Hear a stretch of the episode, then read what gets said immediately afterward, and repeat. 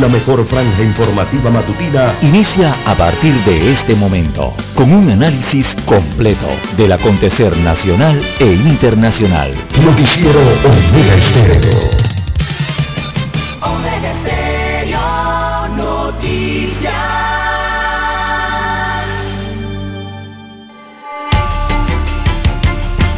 A continuación, los titulares, con los hechos que son noticias hoy.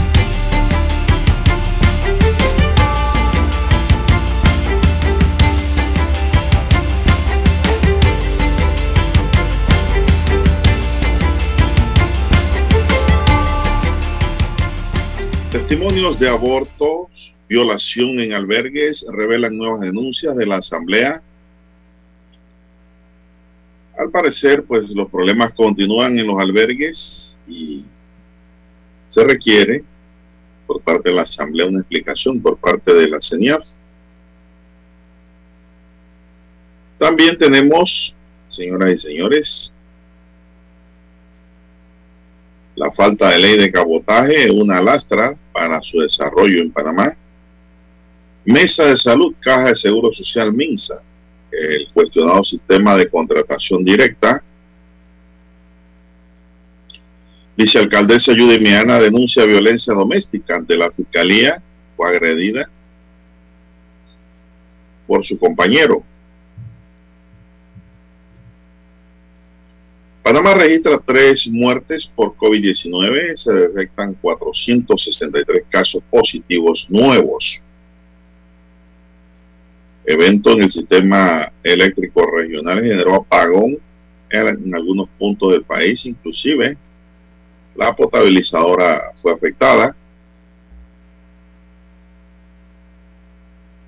También tenemos que la Policía Nacional captura a uno de los más buscados, se trata de José Cosio. Vacunación contra la COVID-19 en Panamá sobrepasa el promedio mundial según la OPS. En Panamá la gente se quiere vacunar. Los barridos han sido exitosos. Alemania desalienta los negocios con Panamá por estar en lista de paraísos. También tenemos para hoy, señoras y señores, conductora se sale de la vía en la de Roosevelt, pasa a paño contrario llega a la policía luego de chocar y cuando le hacen la prueba de alcoholemia marca 190. Flexibilización de medidas en varias regiones del país regirán a partir de hoy lunes. La violencia en las calles meses, la política de seguridad en Panamá. El huracán Ida azota a Luisiana y deja sin electricidad a New Orleans. La situación es bastante preocupante en la zona. Potabilizadora Chilibre reanuda su producción. El servicio se restablecerá progresivamente. Procurador Rigoberto González advierte que defensor del docente no podrá estar adscrito al Ministerio de Educación y Gestión Pública. Esa es una propuesta del gremio de educadores que quieren un defensor.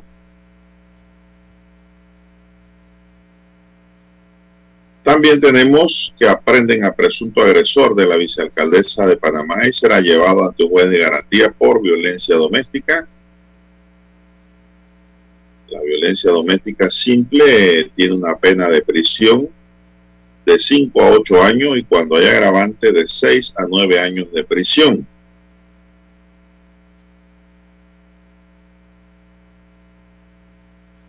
Panamá aprobará tres nuevos fármacos para tratar la COVID-19 en el tratamiento.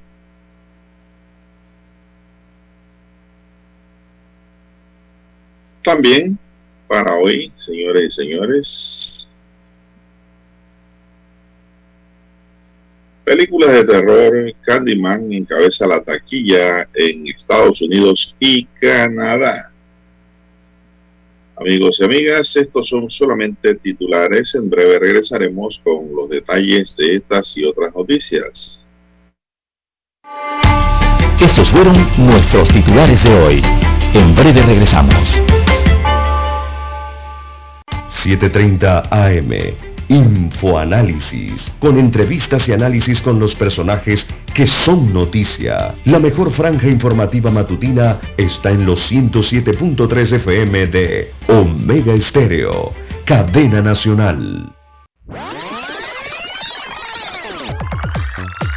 Omega Stereo tiene una nueva app. Descárgala en Play Store y App Store totalmente gratis. Escucha Omega Stereo las 24 horas donde estés con nuestra nueva app.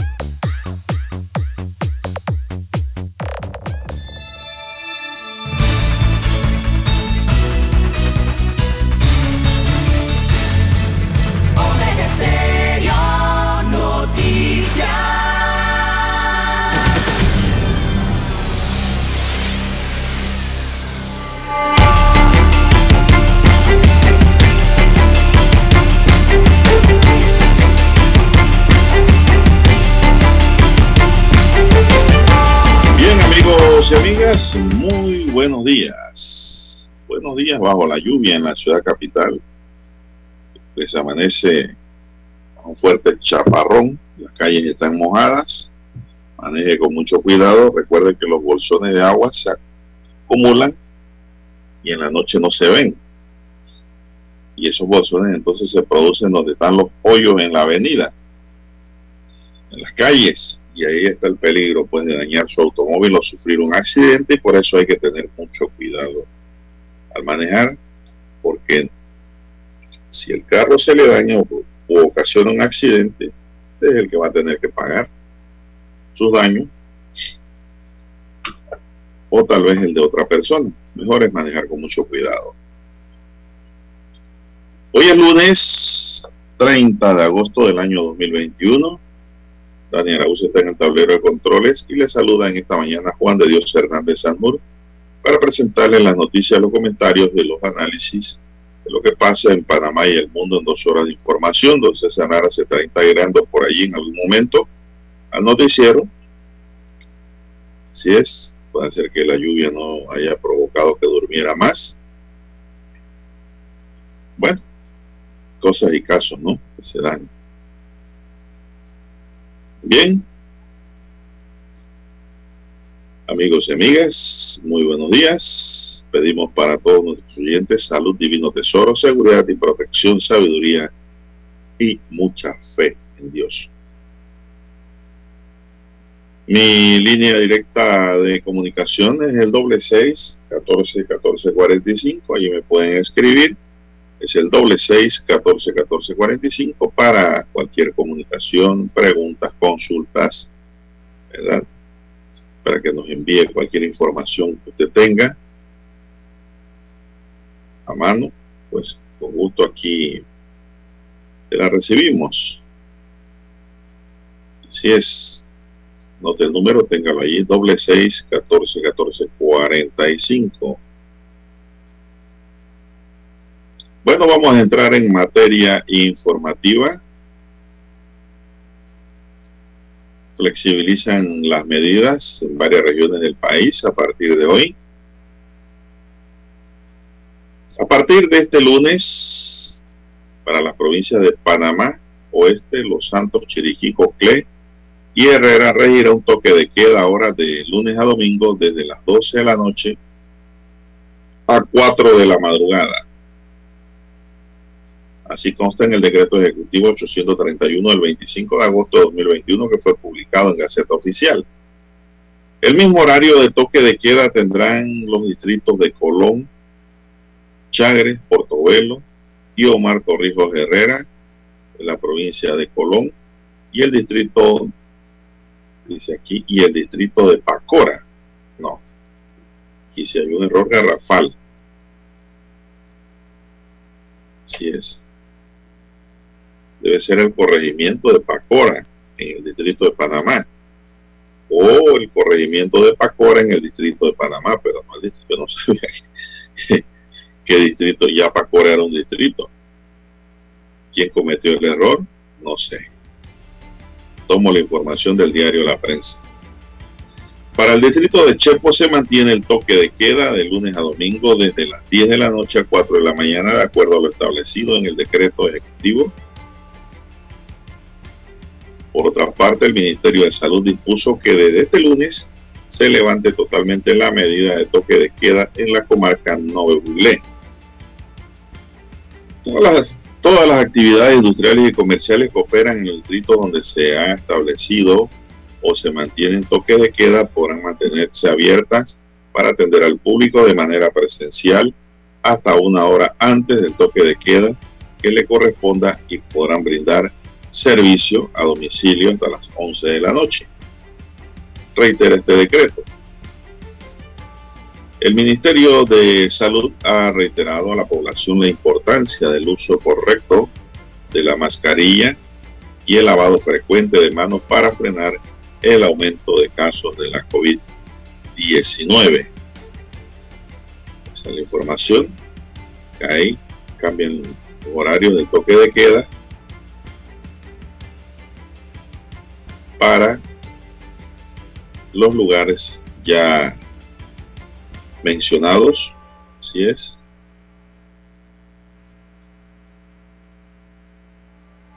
Así que pues ya lo saben sigue cayendo una pertina llovina en Ciudad Capital. No sé para el interior cómo anda la cosa. Y pueden escribir también al doble seis catorce catorce cuarenta e informarme cómo está la condición del clima en el área en donde nos están escuchando también los amigos oyentes. Bien, continuando con más información, hasta ayer sábado, unas 97 mil personas habían sido vacunadas contra la COVID en el circuito 86 de San Miguelito, donde se lleva a cabo una jornada de inmunización a través de la técnica de barrido. Yarixel Ríos, directora regional de salud de San Miguelito, recorrió este domingo, 29 de agosto, una, uno de los centros de vacunación establecidos en el corregimiento Marco Ríos. Según la funcionaria, en este corregimiento se habilitaron tres puntos de inmunización y de afluencia para el público y esto ha sido muy bueno en la jornada que culmina este domingo, o que culminó este domingo, se aplicaron la primera y segunda dosis de la vacuna anti-COVID de Pfizer a personas desde los 16 años en adelante. Igualmente se vacunaron a los pacientes crónicos y personas con discapacidad desde los 12 años con certificación. Esto es lo que se dio en el circuito 86 diferentes puntos con la técnica de barrido. Así que pues la gente está acudiendo a la vacunación. Eso es muy, pero muy importante, señoras y señores. Vamos a ver pues, Dani, vamos a hacer una pausa. Son las 6:47 minutos para continuar con más noticias. Noticiero Omega Estéreo. La mejor franja informativa matutina está en los 107.3 FM de Omega Estéreo. 5.30 AM. Noticiero Omega Estéreo. Presenta los hechos nacionales e internacionales más relevantes del día. 7.30 AM. Infoanálisis con entrevistas y análisis con los personajes que son noticia. De 8 y 30 a 9 y 30 de la mañana, sin rodeos, con Álvaro Alvarado. De lunes a viernes, por Omega Estéreo.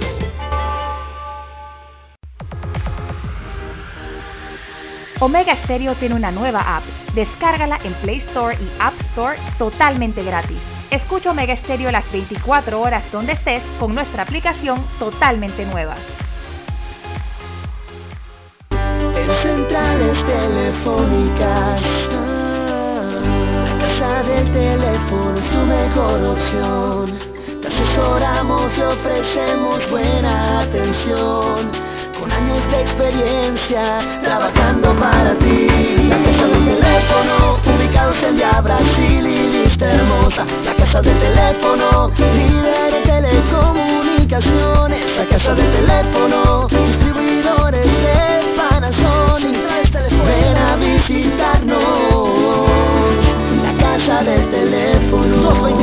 465 lsdtcorp.com Distribuidor autorizado Panasonic. Para anunciarse en Omega Estéreo, marque el 269-2237. Con mucho gusto le brindaremos una atención profesional y personalizada. Su publicidad en Omega Estéreo. La escucharán de costa a costa y frontera a frontera. Contáctenos 269-2237. Gracias.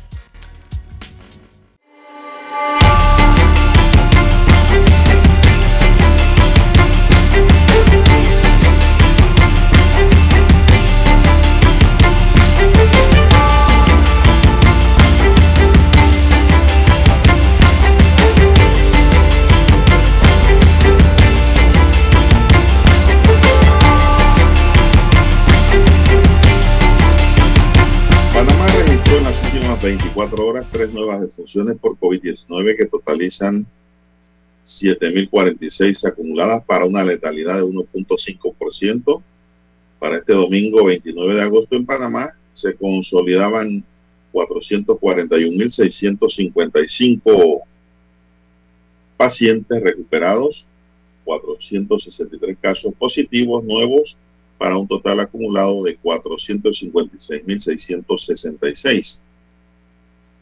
A la fecha se aplicaron 7.195 pruebas y se mantiene un porcentaje de positividad de 6.4%. Los casos activos de, del día de ayer suman 7.965. En aislamiento domiciliario se reportaron 7.586 de los cuales 7.344 se encuentran en casa y 242 en hoteles. Los hospitalizados suman 379 y entre ellos 283 están en sala y 96 en la unidad de cuidados intensivos.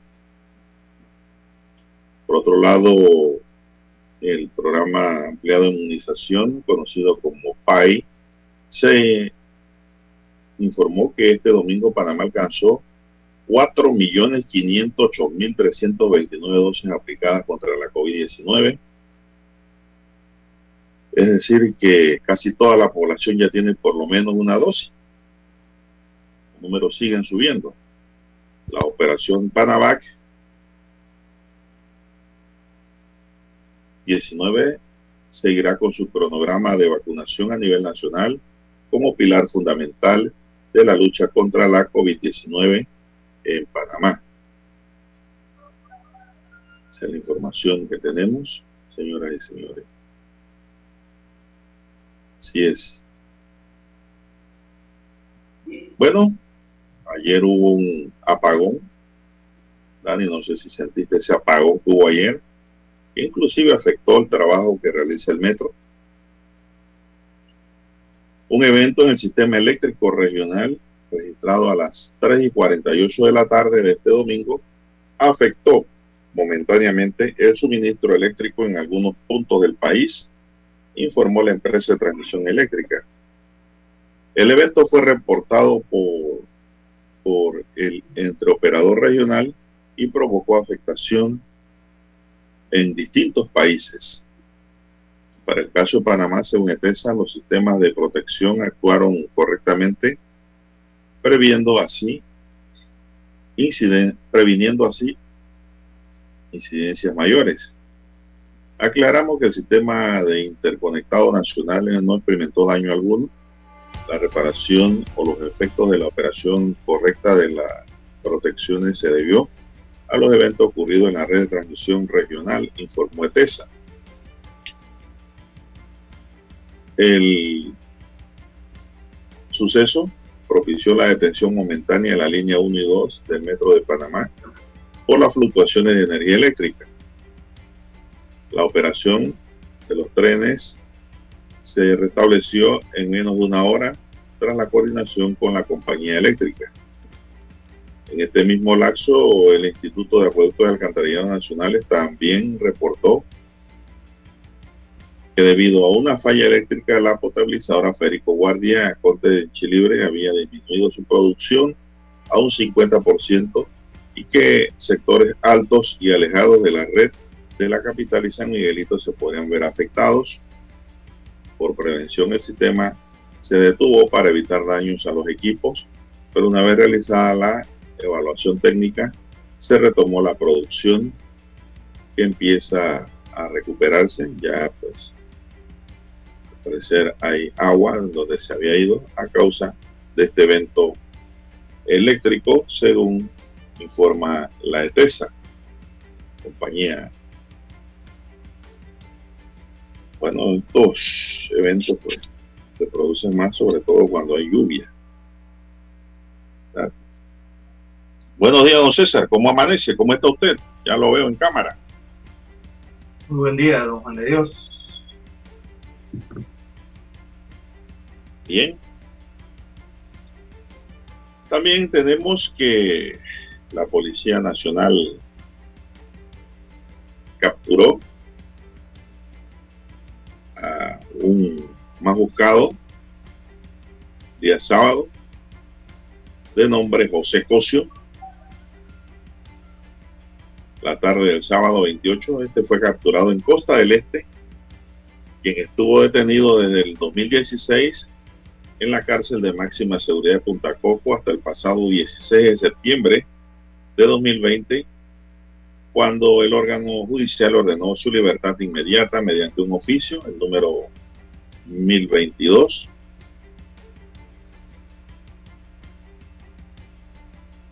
Cosio otra vez estaba siendo buscado afanosamente por los agentes de la Policía Nacional, acatando una posterior solicitud del Ministerio Público por presuntamente estar asociado a hechos delictivos que investiga la Procuraduría General de la Nación.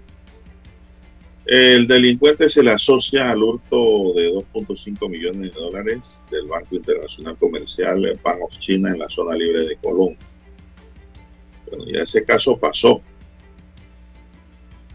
y quedó libre. El expediente creo que se cerró y se archivó.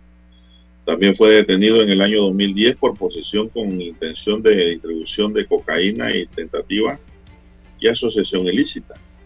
En las próximas horas corresponderá a un juez de garantía determinar su suerte ahora, atendiendo lo que la ley ordena en función de la nueva acusación del Ministerio Público. No había confusión.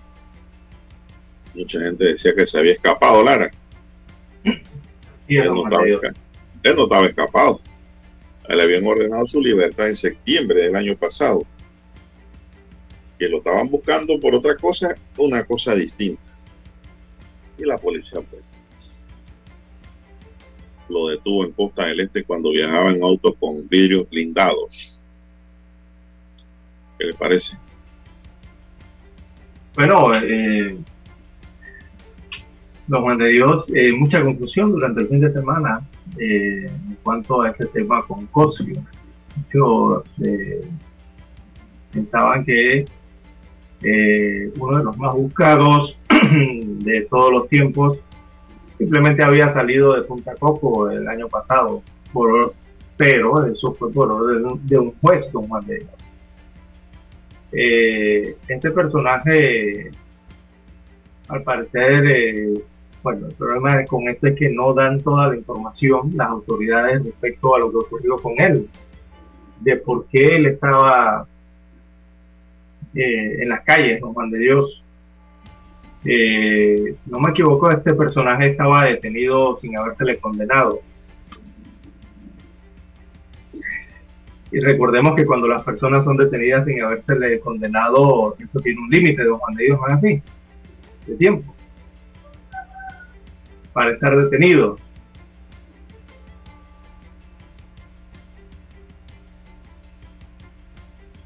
Bien, son las 5.58 minutos, ya 5.59 minutos, señoras y señores.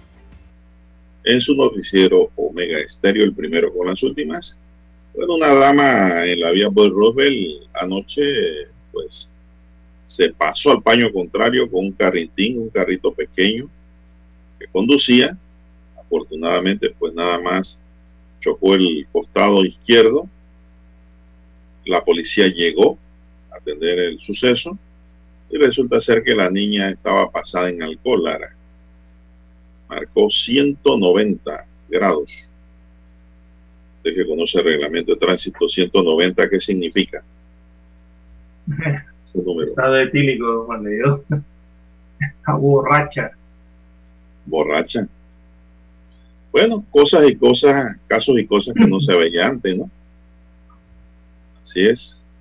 Hoy día la mujer joven empina el codo igual que el hombre. Y se pega sus humas también. Cosa que eso antes, ver una mujer borracha antes Lara era algo triste y un deprimente espectáculo.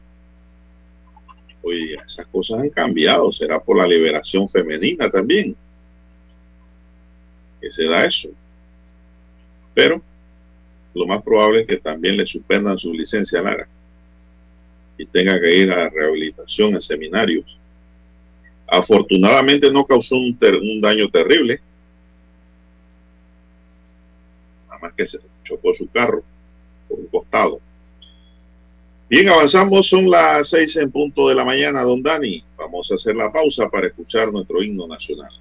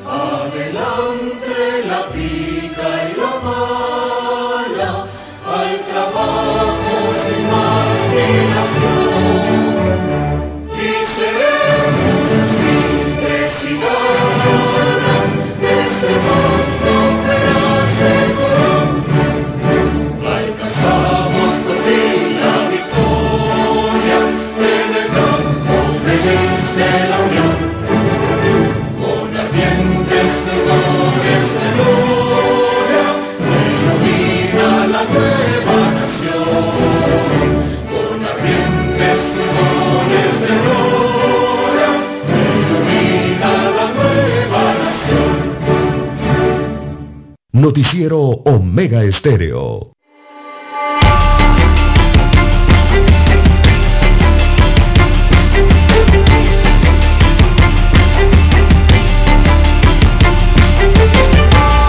Bien, continuamos con más noticias, comentarios y análisis, señoras y señores. Bueno, hubo un incidente registrado ayer que hizo eco en las redes sociales, se volvió viral el acontecimiento y es que la vicealcaldesa de la provincia de Panamá, la periodista Judy Meana, acudió ayer en la tarde a las instalaciones del Instituto de Medicina Legal y Ciencias Forenses en la provincia de Panamá Oeste para una revisión médico legal. Extraoficialmente se informó que la asistencia de la vicealcaldesa Meana al instituto está relacionado con un caso de violencia doméstica en en el cual ella es la víctima por su denuncia. No sé, Lara, si te enteraste de lo acontecido. Y pues tenemos que Meana asistió en primera instancia a una de las fiscalías Así es, según la nota que tengo aquí, de la regional de Panamá Oeste, en Chorrera, donde fue tratada posteriormente, trasladada en un vehículo remitida, de institución. La vicealcaldesa de la comuna capitalina permaneció por más de dos horas en estas instalaciones, de donde salió a la carrera escoltada por un funcionario del Ministerio Público para no ser grabada y por el rostro cubierto. O sea, un vehículo del Ministerio Público. Una fuente judicial informó que el presunto incidente de violencia doméstica se registró en un apartamento en uno de los edificios de playa de Panamá Oeste. Se confirmó además que en el apartamento habían evidencias de maltrato. Destaca hoy el diario Crítica Libre además de rastros de sangre. Hasta ahora hay una persona aprendida en la subestación de la policía de Gorgona. Durante este mes de agosto en la provincia de Panamá este se han registrado tres muertes relacionadas con casos de violencia doméstica, entre ellas un femicidio en Arraiján, un homicidio en La Chorrera y un suicidio de un hombre también en Arraiján. Las investigaciones continúan eh, algunos medios precisan que fue su compañero sentimental, Sara. No sé si estaba casada o unida, pero no deja de ser violencia doméstica. Lo que allí se comentó. No sé si tienen más información sobre el tema, Lara. Bueno, básicamente lo que se conoció ayer en cuanto a lo ocurrido con la vicealcaldesa del distrito de Panamá, entiéndase ciudad eh, capital, eh, Judy Meana, eh, fue llevada entonces al IMELEF. Esto está relacionado a un supuesto caso de violencia doméstica. Eh, la vicealcaldesa de la comuna capitalina, eh, las fuentes judiciales eh, fueron los que informaron ¿no? del presunto incidente de violencia doméstica en un edificio de apartamentos en la provincia de Panamá Oeste. La pareja de la vicealcaldesa se mantenía en la subestación de policía de Gorgona, según los informes eh, que llegaron a los medios de comunicación. bueno, don Juan de Dios, será, su, será violencia doméstica, eh, lo que ocurrió con la vicealcaldesa en la provincia de Panamá Oeste, la gran pregunta que se hace en la mayoría. Eh, la vicealcaldesa no ha hablado a los medios de comunicación, eh, entendemos la situación, don Juan de Dios, si se trata de, de violencia doméstica, ¿no? Por las características que esto siempre conlleva. Así que si es así, el Ministerio Público entonces inicia una investigación por el delito de, violencia contra la mujer, cometido lo más probable en el ámbito familiar, presuntamente para encontrar entonces la verdad aquí eh, material de lo ocurrido y ver entonces si se propicia la, imputación penal en el caso de, lo que sea posible, ¿no? Eh, la, persecución de este delito contra la mujer eh, en el seno de las relaciones intrafamiliares eh, es público, don Juan de Dios, apenas entre el Ministerio Público se vuelve así, pero hay que ser muy sensibles al tema de, género. Se trata de una mujer en este sentido, la perspectiva de género, ¿no?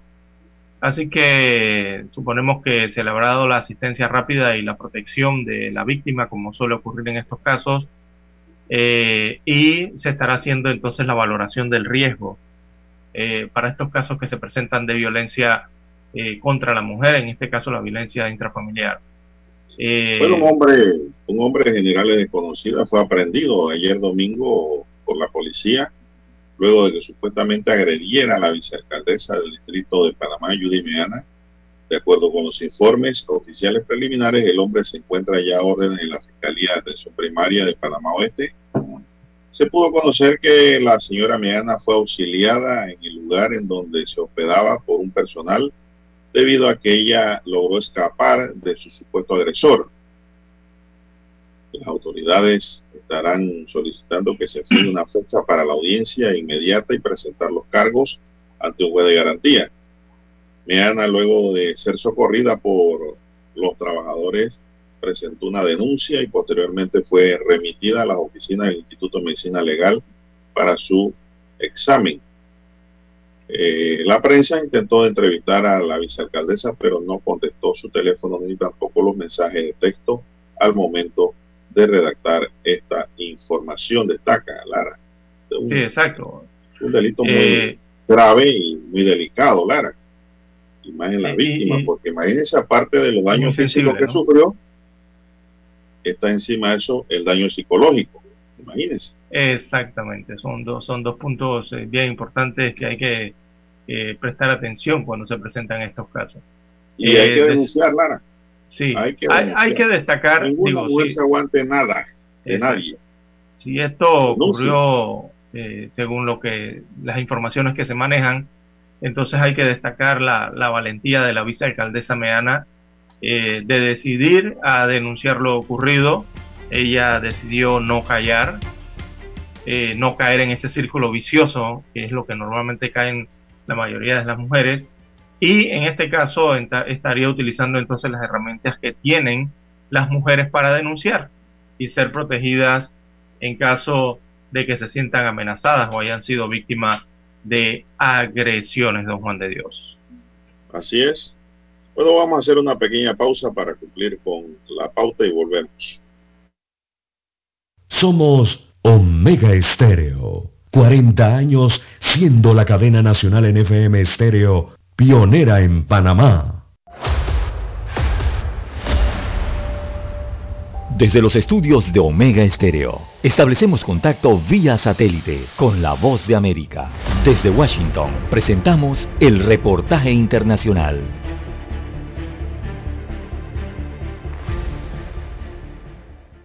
La crisis en Estados Unidos por coronavirus complica la disponibilidad de ingresos en los hospitales. Según cifras del Departamento de Salud, actualmente hay más de 100.000 pacientes en camas hospitalarias a lo largo de toda la nación, una cifra que supera los registros durante los últimos siete meses. Esto ocurre mientras se producen protestas contra la obligación de vacunar a profesores tras el comienzo de clases presenciales. Trabajamos para el Departamento de Educación y nos dicen que no podemos ir a trabajar a menos que estemos completamente vacunados y trabajemos todo el año sin una vacuna. Nuestros hijos estaban protegidos, usamos máscaras, socialmente distanciados, hicimos todo lo que pidieron y estábamos bien. Así que ahora nos están cambiando las cosas y estamos enojados y no queremos hacerlo. No obstante, una encuesta de la agencia de noticias AP y la Universidad de Chicago contabiliza que la mitad de los estadounidenses favorecen los mandatos de vacunas en los lugares de trabajo. Una estadística que contrasta con los padres que se han manifestado en algunas ciudades contra el uso obligatorio de la mascarilla en las escuelas. La gente sabe lo que es correcto para ellos y lo que es correcto para su familia, y esas decisiones nos han sido arrebatadas. Tuvimos muchas discusiones nosotros como familia en el camino hacia aquí esta mañana sobre la libertad de tomar decisiones. Anoche mi hijo se fue a la cama y me dijo, papá, ¿Por qué alguien más me dice qué hacer cuando se supone que soy responsable de mi propia alma? Datos oficiales revelan que el índice per cápita de ingresos hospitalarios de estadounidenses menores de 29 años se ubica en la cima más alta de la pandemia. José Pernalete, Voz de América, Miami. Escucharon vía satélite desde Washington el reportaje internacional.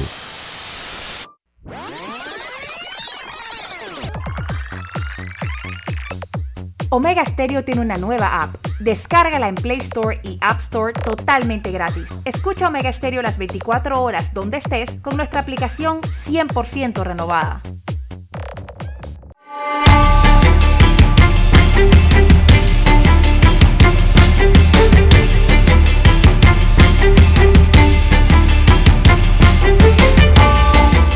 Bien, señoras y señores, bueno, Lara, estos delitos son muy delicados de violencia de, doméstica y violencia de género, que es otro delito recientemente aprobado. Y para ilustrar a los amigos oyentes en materia penal, para que tengan conocimiento, los que no lo tienen, sobre la punibilidad que recae en este tipo de conducta. El artículo 200 del Código Penal dice, mucha atención, ¿eh? Porque la violencia de género tiene, perdón, doméstica tiene varias connotaciones, Ajá, sí. No solamente sacar la mano y meterle una cachetada, un trompón, un, careta, un caratazo a otro. Sí, tiene varias sino, formas. Sino que el artículo dice quien hostigue o agreda físicamente, psicológicamente o patrimonialmente a otro miembro de la familia será sancionado con prisión de 5 a 8 años y tratamiento terapéutico multidisciplinario en un centro de salud estatal o particular que cuente con atención especializada, siempre que la conducta no constituya delitos sancionados con pena mayor. Miren que el artículo es amplio. El artículo tampoco discrimina, Lara, género alguno. La norma explica es quien hostigue o agreda físico, psicológicamente o patrimonialmente a otro miembro de la familia. No necesariamente tiene que ser esposa o esposo. Uh -huh. Pueden ser hermanos, o sea, dentro del mismo seno familiar. Pueden ¿Hijos? ser concubinos. Ajá. Solo basta que exista una relación, claro, hijos, por supuesto. Eh, entonces se califica allí la violencia doméstica. Eh, dice, dice aquí también, dice la norma, eh, sí, eh, entonces cuando son objetos de violencia física o psicológica, incluida entonces lo que es la agresión, las agresiones a la libertad sexual, ¿no? O eh, patrimonial, Lara. O patrimonial. Las amenazas, la, las coacciones, la, la, privación arbitraria de la libertad también que ocurre en esos, en esos casos. Y el tema que, que se divide, ¿no? Que eh, la violencia eh, eh, física de, de, cualquier tipo, en este caso del hombre que provoque o, o, o produzca los daños en el cuerpo de la mujer, todo eso que son bofetadas hostigamiento, Lara, golpes, hostigamiento, heridas, fracturas, todo eso se incluye allí cuando van a, a, a, medicina legal.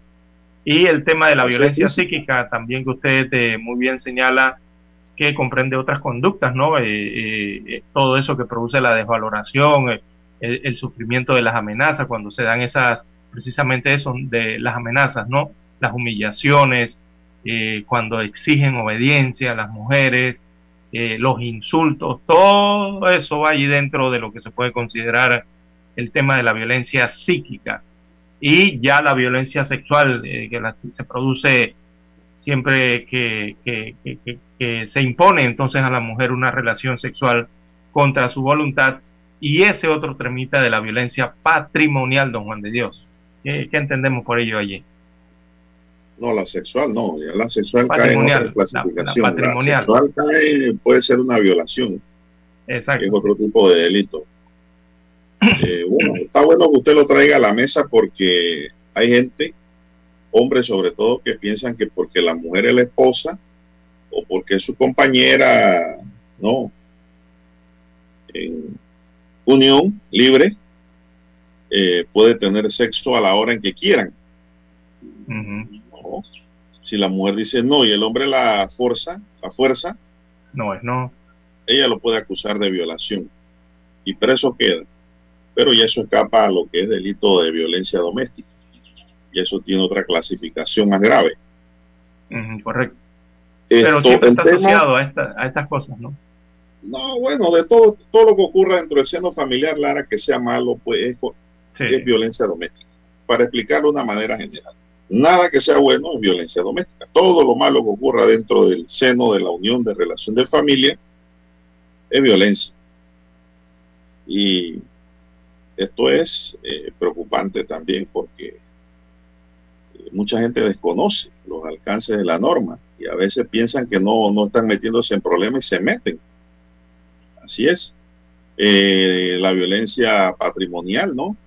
Eso, eso. Eh, ¿A qué se refieren? Porque muchos se quedarán pensando, ¿no? Que usted se meta a su mujer y la despoje de alguna propiedad o la obligue a vender, a entregarle sus acciones, o la coacción es que le dé dinero o usted da el dinero y de pronto se lo quita sin justificación alguna y la mujer no tiene cómo sobrevivir. Eso es violencia doméstica. Para que sepa. Estos verbos rectores son amplios, ¿ah? Los verbos calificativos del, del hecho que lo clasifican como punible. Por eso esto es bien delicado. Él dice la norma en el artículo 200 del Código Penal que en cualquiera de estos casos la autoridad competente aplicará las medidas de protección correspondientes a favor de las víctimas, sea hombre o sea mujer. Aquí no especifica. Porque se tiende a pensar siempre también que a veces la, que siempre las víctimas son las mujeres, no. También puede ser el hombre. Esta pena se aplicará, dice, a las lesiones físicas que produzca una incapacidad no superior a los 30 días. Por los efectos de este artículo, las conductas escritas son aplicables en caso de matrimonio, lo que yo le dije, unión de hecho, relación de pareja que no haya cumplido los cinco años, cuya intención de permanencia puede acreditarse, parentesco cercano, personas que hayan procreado entre sí un hijo o hija, hijos o hijas menores de edad, no comunes, que convivan o no dentro de la familia. Igualmente se aplicarán las situaciones señaladas en los numerales anteriormente cuando haya finalizado el momento de la agresión. En, en caso de incumplimiento de las medidas de seguridad impuestas, el juez de cumplimiento deberá sustituirla con la pena de prisión que corresponda a Lara. ¿Cuáles son esas medidas? El alejamiento de la, del hogar.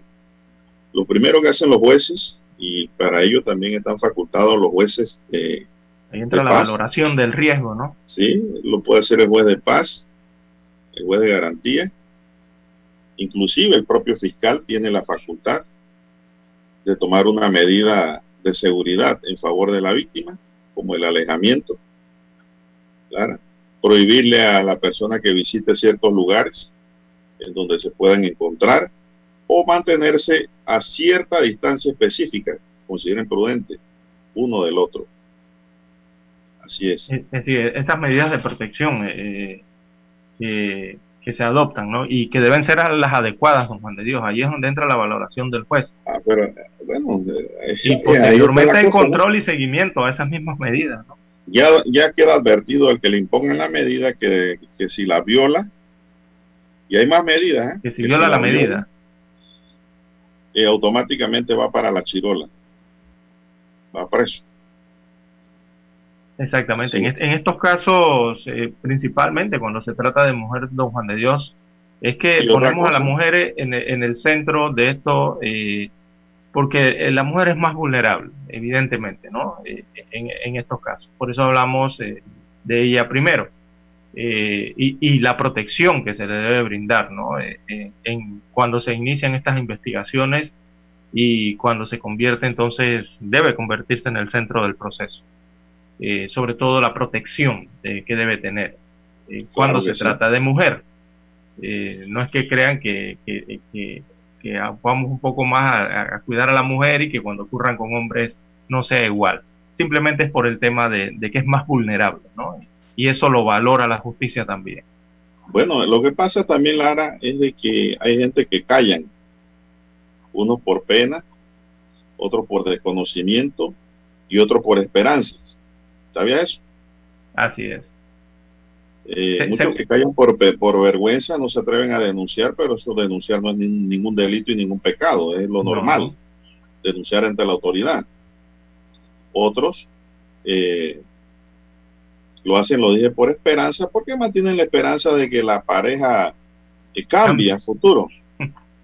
No, Lara, no cambian si no reciben tratamiento especializado por un equipo interdisciplinario que los atienda, llámense psicólogos, psiquiatras, sociólogos, trabajadores sociales, qué sé yo, médicos. Tiene que ser así porque de lo contrario se vuelve a repetir la, el ciclo de la violencia es un ciclo, como lo dice el mismo, la misma clasificación. De pronto se perdonaron las partes en conflicto, se aman, se quieren, se abrazan. Oye, qué, qué cosa más linda la reconciliación. Pero como es, es, una enfermedad, la violencia doméstica, por decirlo de una manera,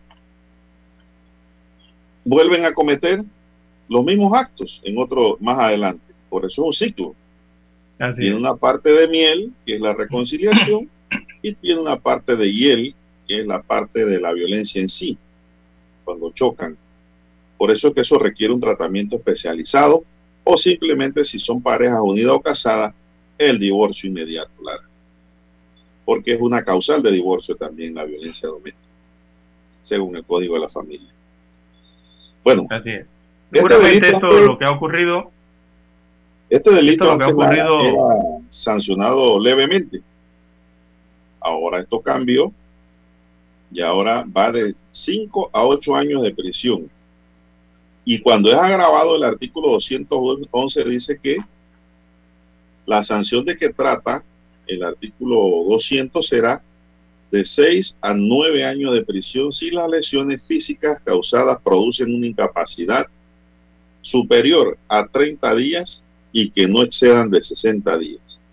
Es decir, si el médico forense dice tiene incapacidad de 30 días, prepárese, porque ya está grabada la situación y va de 6 a 9 años de prisión la situación de en caso tal de que lo encuentren culpable del delito acusado.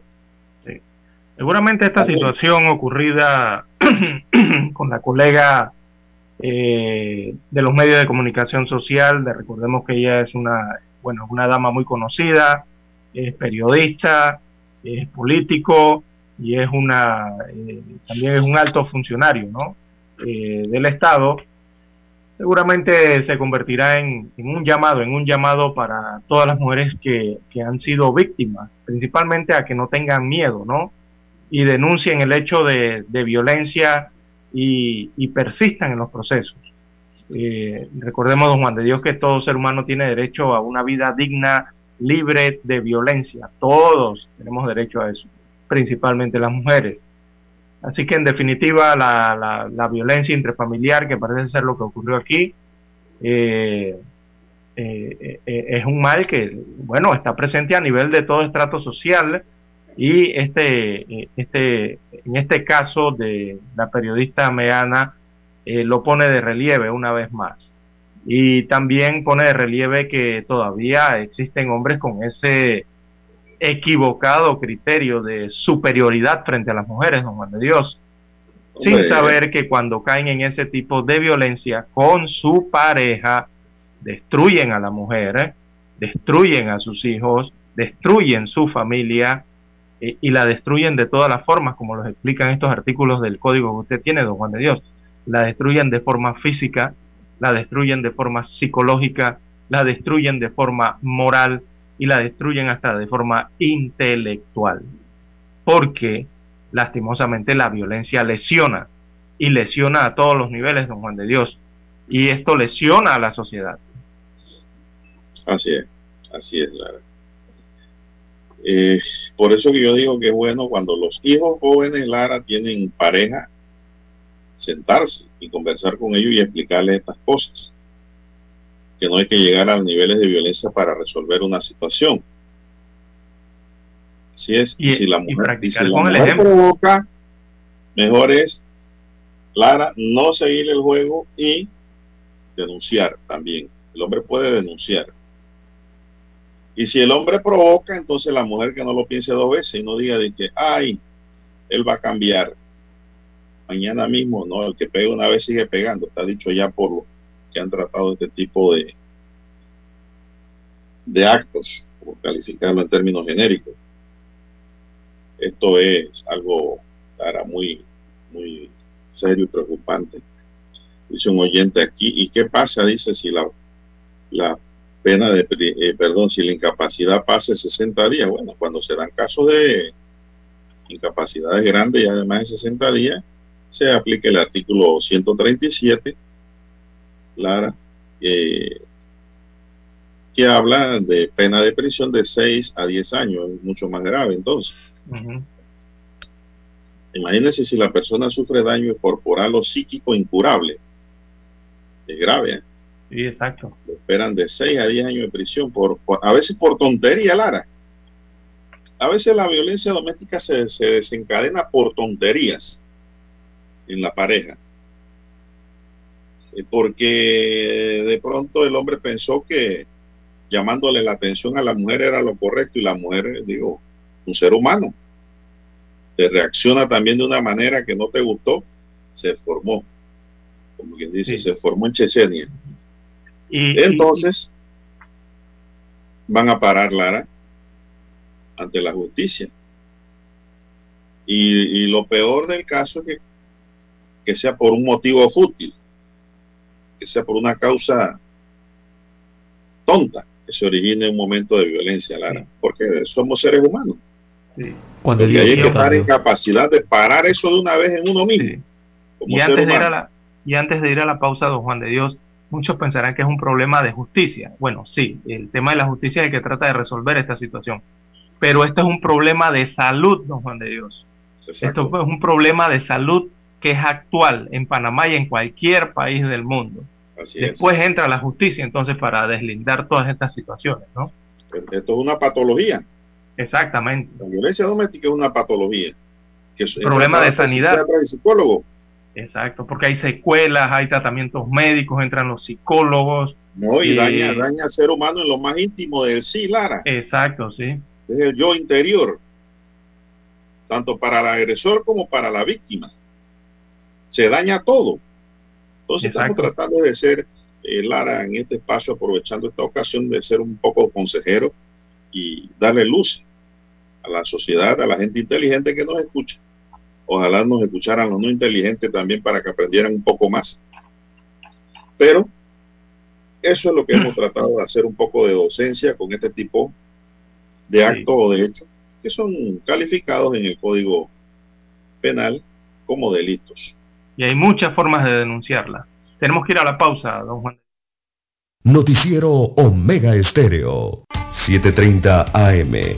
Infoanálisis, con entrevistas y análisis con los personajes que son noticia. La mejor franja informativa matutina está en los 107.3 FM de Omega Estéreo, cadena nacional.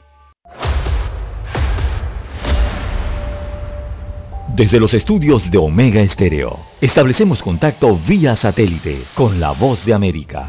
Desde Washington, presentamos el reportaje internacional.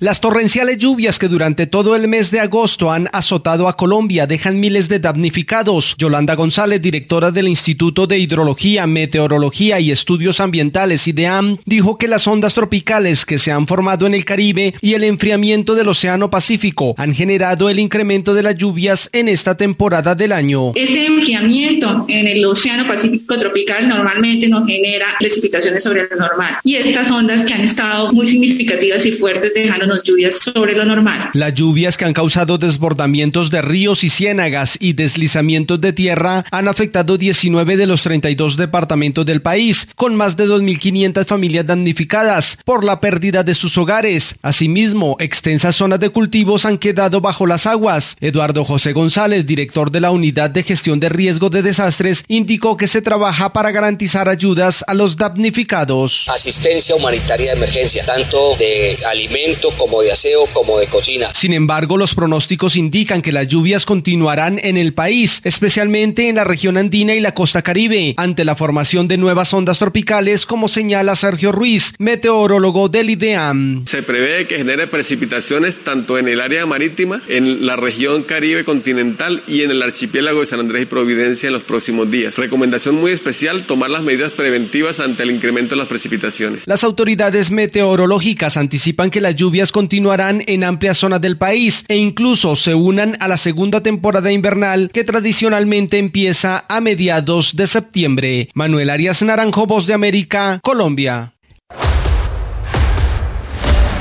Escucharon vía satélite desde Washington el reportaje internacional.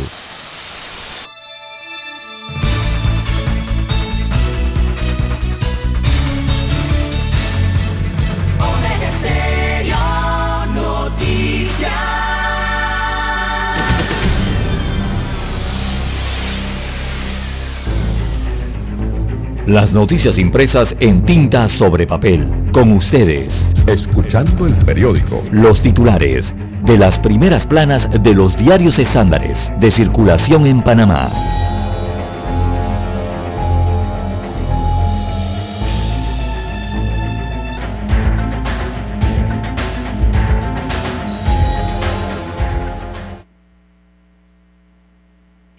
Bien, amigos oyentes, el diario La Estrella de Panamá titula para este lunes 30 de agosto del año 2021, nuevo informe de la Asamblea Nacional revela denuncias de violaciones y abortos en albergues.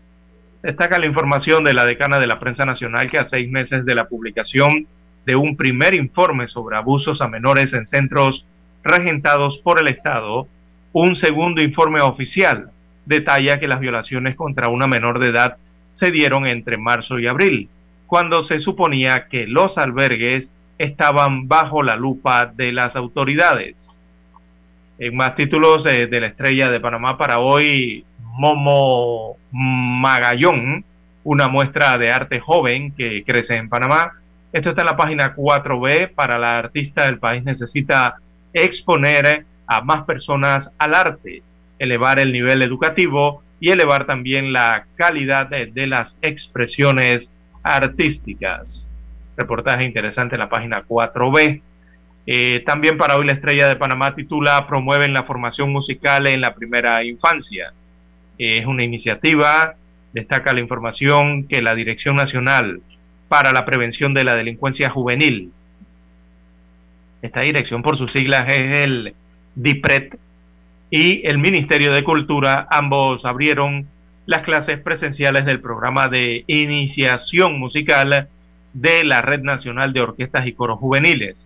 Está dirigido a niños entre 4 y 6 años de edad en la Residencial Alto de los Lagos. Esto queda en la provincia de Colón. La actividad cuenta con el apoyo del programa eh, de las Naciones Unidas para el Desarrollo aparece fotografía entonces eh, de cómo realizan estas actividades los chicos y hay una cita de Jorge Chambonet. Jorge Chambonet es el director de la DIPRED. Abro comillas, le cito, este programa nace del incentivo para captar nuevos talentos, impulsar el arte y la cultura, así como el desarrollo musical, eh, perdón, e integral en más títulos del diario La Estrella de Panamá para hoy, bueno, la Gacela de Colón, aparece su fotografía en primera eh, plana de la Estrella de Panamá. Ella es Margarita Martínez, muchos la recordarán, una velocista que pocos conocen, pero que marcó la historia del deporte local, Margarita Martínez. Así que tiene un reportaje en la página 7B. También compras directas benefician a empresas eh, el sistema de compras eh, directas ha llevado a que la mesa de salud beneficie a empresas como Healthcare, eh, señalada antes por la venta de camas hospitalarias en contratos millonarios. El MINSA además fracciona la compra de insumos para evitar procesos de licitación, dice la información de la página 2A de la Estrella de Panamá, refiriéndose a la mesa técnica y a las compras directas que eh, beneficiarían a empresas.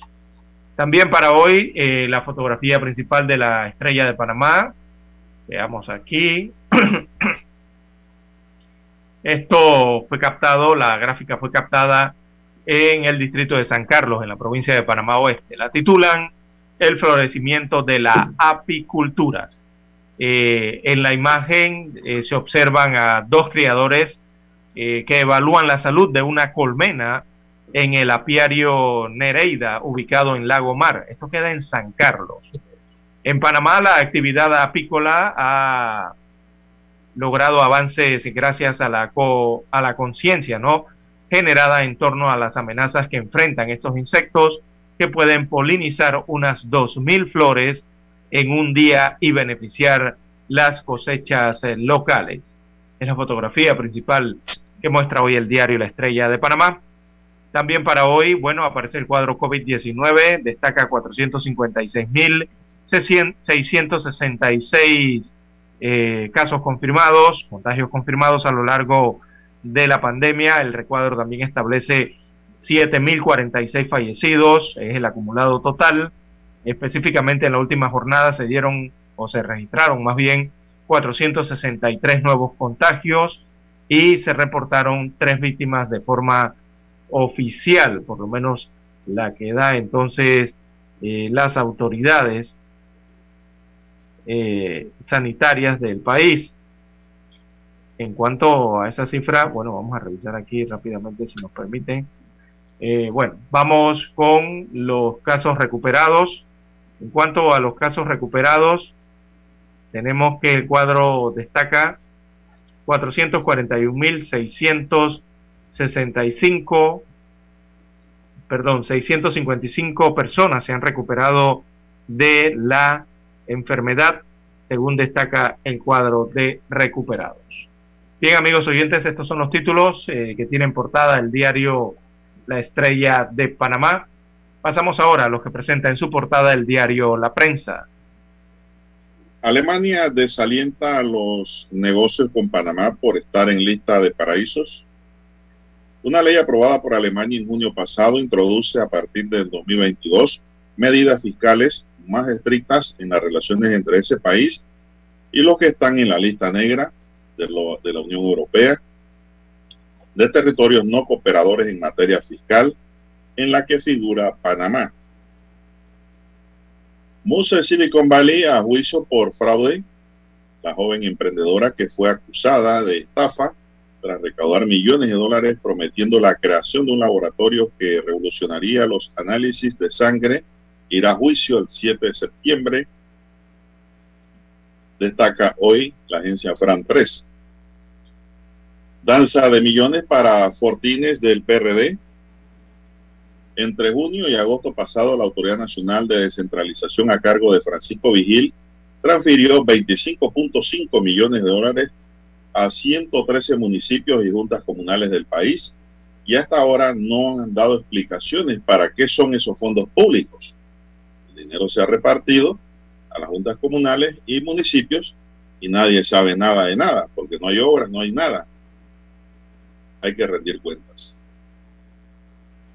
flexibilización de medidas en varias regiones del país regirán a partir de este lunes, a partir de este lunes 30 de agosto para las provincias de Panamá Oeste, Los Santos, Chiriquí, Coclé y Herrera, regirá un toque de queda de lunes a domingo desde las 12 de la medianoche a 4 de la madrugada. La violencia en las calles estremece la política de seguridad, uno de los más buscados cae, en un mismo día los hechos pusieron en entredicho la política de seguridad del país, el asesinato del presunto capo de la droga El Nuevo Veranillo en el distrito de San Miguelito, Ovidio Omar Castro, alias Tulip, y la captura en Costa del Este de José Cosio, líder de la banda Calor Calor, quien estaba siendo requerido por las autoridades, pues fue capturado en Costa del Este. En otros titulares para hoy, flexibilización de medidas en varias regiones del país se regirán a partir de este lunes. El 66% de la población ha recibido al menos una dosis de la vacuna anti-COVID. Fundacáncer realiza su tradicional camino Susi Taller a beneficio del Instituto Oncológico Nacional en segunda versión virtual. Banco Delta, 15 años logrando rentabilidad social, destaca otro titular potabilizadora de Chilibre reanuda su producción. Servicio se restablecerá progresivamente después de los eventos de apagones registrados ayer. Procurador Rigoberto González advierte que defensor del docente no podrá estar adscrito al Ministerio de Educación.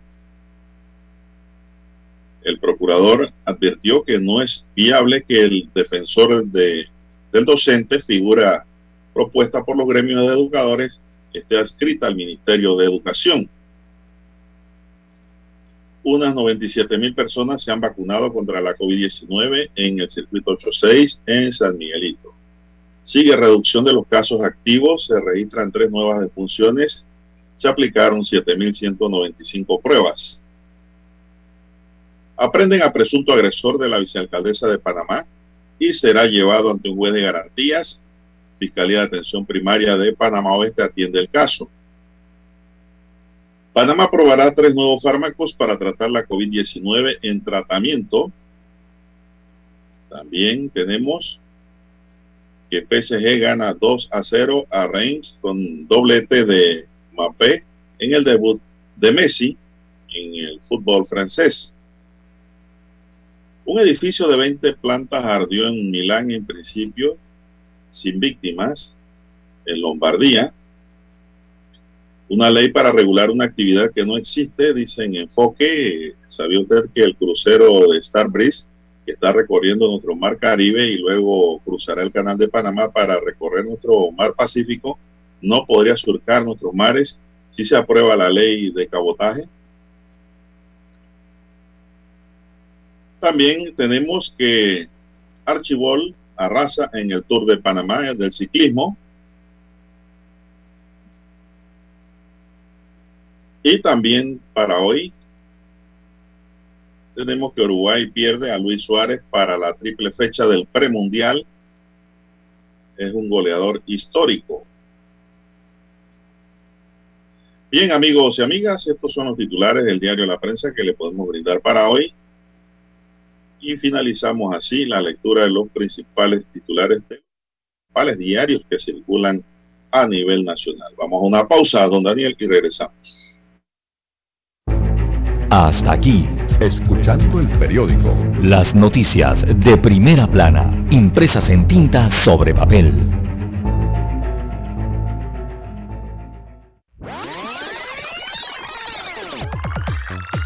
Omega Stereo tiene una nueva app. Descárgala en Play Store y App Store totalmente gratis. Escucha Omega Stereo las 24 horas donde estés con nuestra nueva app.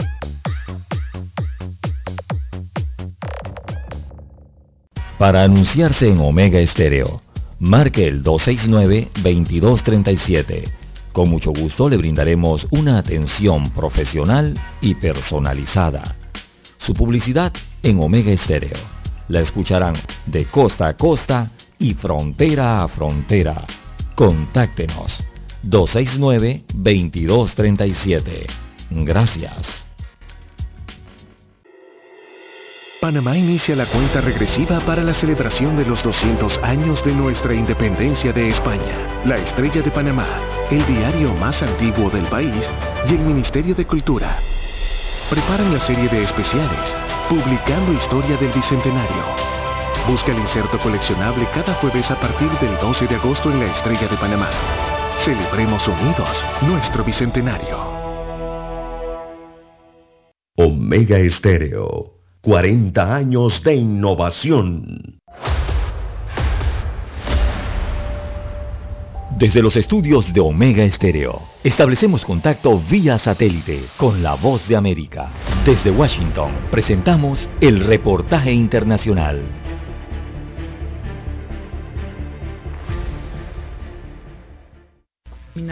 La reducción de los homicidios en El Salvador que el gobierno atribuye a la efectividad de la estrategia de seguridad del denominado Plan Control Territorial ha sido puesta en duda tras la publicación del periódico digital El Faro, que documentó con fotografías de funcionarios gubernamentales la supuesta negociación con cabecilla de las pandillas a quienes habría otorgado beneficios carcelarios a cambio de disminuir los asesinatos. La especialista en derechos humanos Celia Medrano dice que hay señales que suponen beneficios para las estructuras del crimen organizado y cita la negativa de los magistrados de la Corte Suprema de Justicia para impedir la extradición de dos cabecillas de pandillas que son reclamados por Estados Unidos bajo acusaciones de cometer actos de terrorismo. Asumiendo la población de manera engañada que ese enemigo interno pudiera ser la criminalidad organizada que ha sometido a este país en décadas, termina siendo protegido usando de protección de una acción que debería estar vinculada a la justicia. En la publicación El Faro, que es un medio digital, asegura que el fiscal Rodolfo Delgado, quien fuera designado por la bancada oficialista del Congreso el primero de mayo, eliminó el grupo de trabajo que integró el ex fiscal Raúl Melara para investigar las presuntas negociaciones. Por su parte, el presidente del Congreso, Ernesto Castro,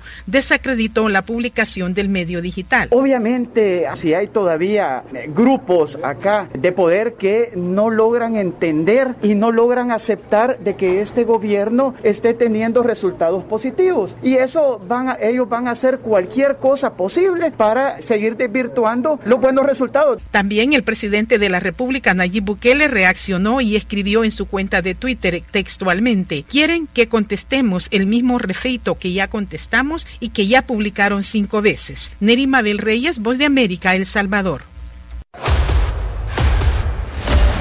Escucharon vía satélite desde Washington el reportaje internacional. Omega Estéreo, 40 años innovando. Es momento de adentrarnos al mar de la información. Este es el resultado de nuestra navegación por las noticias internacionales más importantes en este momento.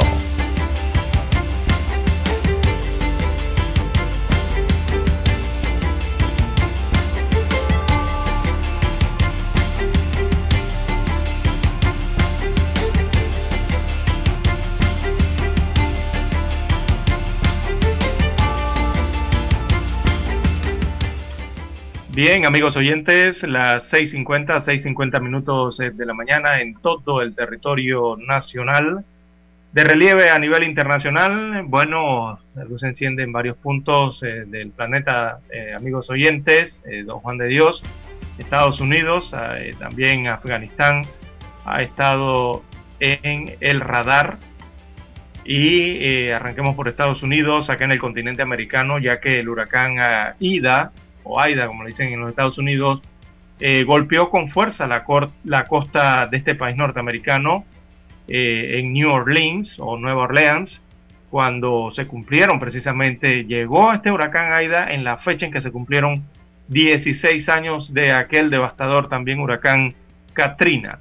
Eh, esto ocurrió el día, la tarde de ayer y la noche de ayer en los Estados Unidos este huracán dejó a todo Nueva Orleans sin energía eléctrica. Casi 800 mil clientes eh, se quedaron sin energía eléctrica tras lo que fue considerado un daño de transmisión catastrófico producto del de el, viento ¿no? y, la acción que dejó el huracán Ida allá en, New, eh, perdón, en Nueva Orleans. Así que al menos un muerto eh, se ha registrado producto de este huracán eh, que dejó a oscuras a toda la ciudad de Nueva Orleans y alrededores. Eh, lo que ocurrió allí, don Juan de Dios, es que la fuerza de este viento que llegó o golpeó con más de 245 kilómetros por hora, aunque posteriormente bajó su intensidad, pero mantuvo vientos arriba de los 150, 180 kilómetros por hora, eh, todo indica que eh, echó abajo una gran cantidad de postes del tendido eléctrico en, Nueva Orleans, eh, pero lo hizo de forma simultánea, así que eso provocó un daño catastrófico en el, en el tema de la transmisión de energía eléctrica. Por eso se han quedado entonces sin luz, como decimos en Panamá, allá casi, casi bordeando al millón de, de personas. Bueno, eso ocurría con el huracán Ida, mientras el huracán Nora también golpeaba, golpeó Puerto Vallarta eh, el día de ayer y otras localidades importantes en el Pacífico eh, mexicano, otro huracán también importante que se registraba simultáneamente. Y por allí vienen dos nuevos frentes, eh, don Juan de Dios, amigos oyentes. recordemos que en el Pacífico perdón, en el Atlántico Norte, en la parte occidental del Atlántico Norte, Allá se está monitoreando un disturbio que podría convertirse en un ciclón tropical. Eh, tiene 80% de probabilidades según los hidrometeorólogos. Y también en, el Atlántico Central, eh, más acá hacia el sur, eh, a la parte sur donde está el continente sudamericano, el Atlántico allí, allí tenemos una depresión tropical importante también que se está monitoreando y que ambos van a pasar por el, el llamado corredor de huracanes. En este momento una es un ciclón tropical y la otra está a punto de convertirse en otro ciclón tropical. Así que se estará monitoreando para los próximos días eh, estos frentes eh, y los nombres que siguen en la lista de los huracanes serían Julián y Kate son los nombres que siguen, ¿no? Así que de convertirse en huracanes eh, estaríamos escuchando de estos nombres en estos fenómenos climáticos. Bien, eh, hacia Afganistán, hacia la parte del continente asiático, Don Juan de Dios, lanzaron cohetes al aeropuerto de Kabul eh, sin dejar víctimas.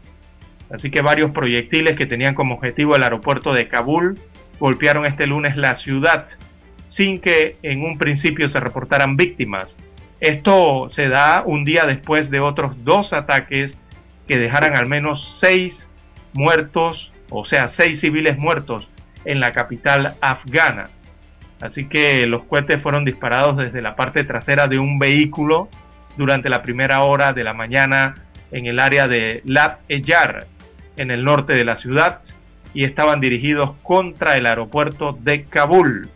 Recordemos, amigos oyentes, que hoy es 31, perdón, hoy es 30 de agosto y eh, el ejército de los Estados Unidos está a pocas horas de finalizar el puente aéreo que tienen eh, en Afganistán y sus operaciones, como eh, lo habían anunciado anteriormente. Eso concluirá mañana.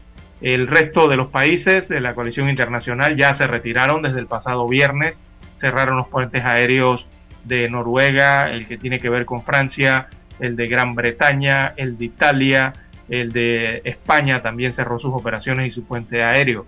Así que solamente quedan los Estados Unidos de América que se retirarían eh, según lo pactado el día de mañana. Así que están ocurriendo estos ataques y bueno, el ejército norteamericano también ha respondido eh, a estos ataques con drones no tripulados. Bueno, tenemos también que un detenido señalado de formar parte de un supuesto plan para secuestrar al considerado número 2 del chavismo, Diosdado Cabello, falleció ayer domingo en Venezuela tras presentar complicaciones de salud desde hace un mes, denunciaron a activistas de los derechos humanos. Hoy falleció de paro respiratorio el preso político Gabriel Medina Díaz, de 39 años, informó en Twitter Alfredo Romero, director ejecutivo de la ONG Foro Penal, dedicada a defender a presos políticos. Según medios locales, la detención de Medina Díaz y otras ocho personas vinculadas con este caso se produjo luego de que el Departamento de Estado estadounidense ofreciera recompensas de entre 10 mil y 15 mil dólares para detener al presidente venezolano Nicolás Maduro y a varios de sus colaboradores, entre ellos Cabello, al inculparlo de narcoterrorismo. Medina Díaz estaba recluido en la cárcel de La Pica, en el estado de Monagas, desde abril de 2020.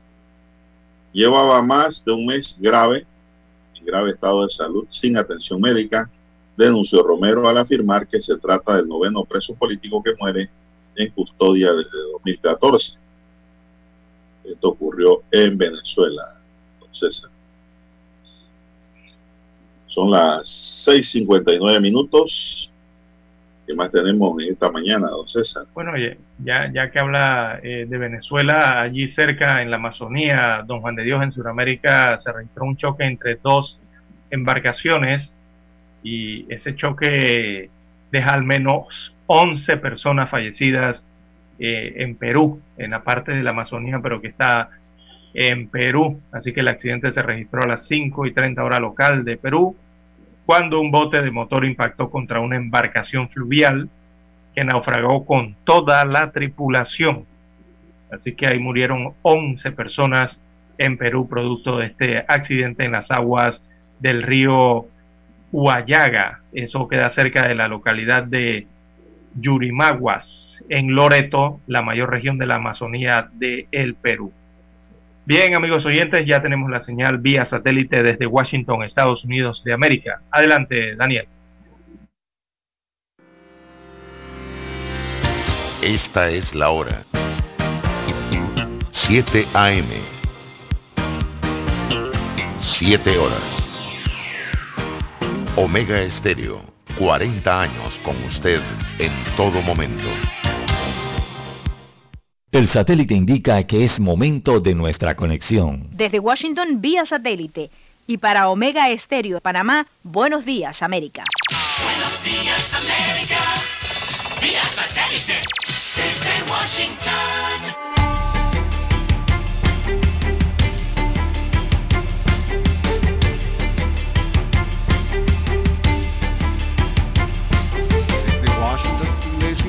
Henry Llanos.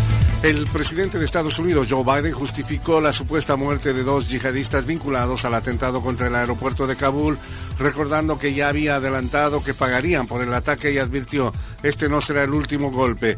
Dije que iríamos tras el grupo responsable del ataque a nuestras tropas y a civiles inocentes en Kabul, y así lo hemos hecho, señaló Biden en un comunicado en referencia al grupo Estado Islámico de Gran Jorazán o ISIS-K, como se lo conoce en inglés, que se ha atribuido la El mandatario estadounidense aseguró que seguirán cazando a cualquier persona involucrada con el ataque del jueves en el que murieron al menos 170 afganos y los 13 militares estadounidenses.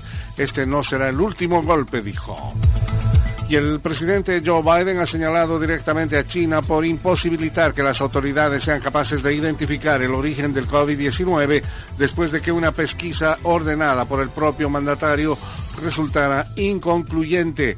Existe información crítica sobre los orígenes de esta pandemia en la República Popular de China. Sin embargo, los funcionarios del gobierno en China desde el principio han trabajado por evitar que investigadores internacionales y miembros de la comunidad de salud pública en todo el mundo tuvieran acceso a ella acusó el mandatario. El Consejo Nacional Electoral de Venezuela extendió el plazo para inscribir candidaturas para las elecciones de noviembre. Desde Caracas nos informa Carolina Alcalde. El Consejo Nacional Electoral de Venezuela prorrogó hasta el primero de septiembre el plazo para la inscripción de candidatos para las elecciones regionales y municipales previstas para el 21 de noviembre. Pedro Calzadilla, presidente del Consejo Nacional Electoral. Esta decisión busca ser coherente con lo que ha sido una política de este Consejo en el sentido de garantizar facilitar, permitir la participación del mayor número de organizaciones con fines políticos, de partidos.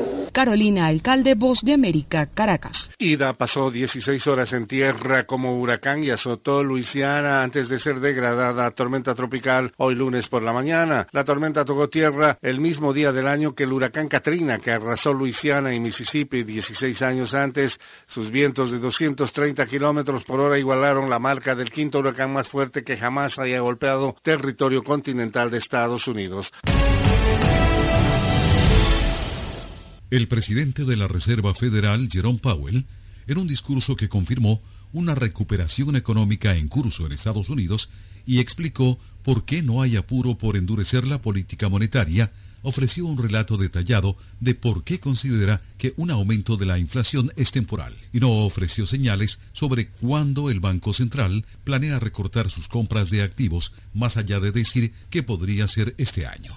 En un discurso en la conferencia de Jackson Hole, Powell indicó que la Fed seguirá siendo cautelosa en cualquier eventual decisión para subir las tasas de interés mientras busca ayudar a la economía a volver al pleno empleo. Así lo destaca Reuters. Sostuvo que quiere evitar perseguir una inflación transitoria y potencialmente desalentar el crecimiento del empleo en el proceso, en efecto una defensa del nuevo enfoque del organismo. Sobre la separada y posible inminente decisión de comenzar a reducir sus 120 mil millones de dólares en compras mensuales de activos, Powell afirmó que concuerda con la mayoría de sus colegas de que si el aumento del empleo sigue, sería apropiado este año. Las semanas tras la reunión en julio trajeron más progreso hacia la reparación del mercado laboral, dijo Powell, con casi un millón de puestos agregados y un esperado continuo progreso. Tony Cano, Voz de América, Washington. Desde Washington vía satélite y para Omega Estéreo de Panamá hemos presentado Buenos Días América. Buenos días América, vía satélite desde Washington. La mejor franja informativa matutina está en los 107.3 FM de Omega Estéreo, 530 AM.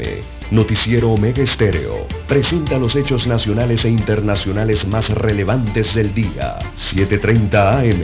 Infoanálisis. Con entrevistas y análisis con los personajes que son noticia. De 8 y 30 a 9 y 30 de la mañana, sin rodeos. Con Álvaro Alvarado. De lunes a viernes. Por Omega Estéreo.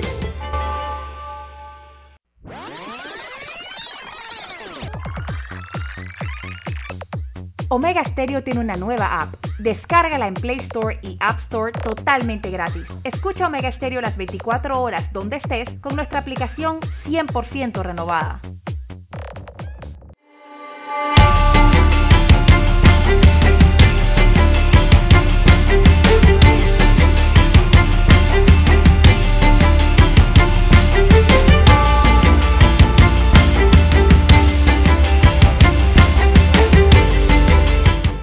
Panamá forma parte del grupo de 52 países que participarán en el ensayo clínico Solidaridad Plus de la Organización Mundial de la Salud, durante el cual probarán en pacientes hospitalizados tres nuevos fármacos candidatos para tratar la enfermedad de la COVID-19. Las las medicinas seleccionadas por un grupo de expertos independientes de la Organización Mundial de la Salud son artesunato, imatinib e inflacimab. Esos son los nombres por su potencial para reducir el riesgo de muerte en pacientes hospitalizados por la COVID-19. Es decir, estos medicamentos los van a aplicar a todo el que quede hospitalizado. El artesunato se usa para la malaria también, la malaria grave.